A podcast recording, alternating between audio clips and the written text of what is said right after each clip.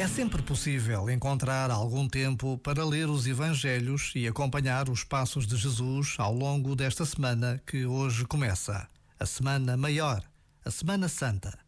Este ano são as palavras de João, discípulo de Jesus, que nos relatam os acontecimentos, os encontros, os gestos de Jesus naqueles dias que antecederam a sua paixão e morte. Por vezes, Basta a pausa de um minuto para nos decidirmos a este desafio: ler o que aconteceu em Jerusalém há mais de dois mil anos. Este momento está disponível em podcast no site e na app.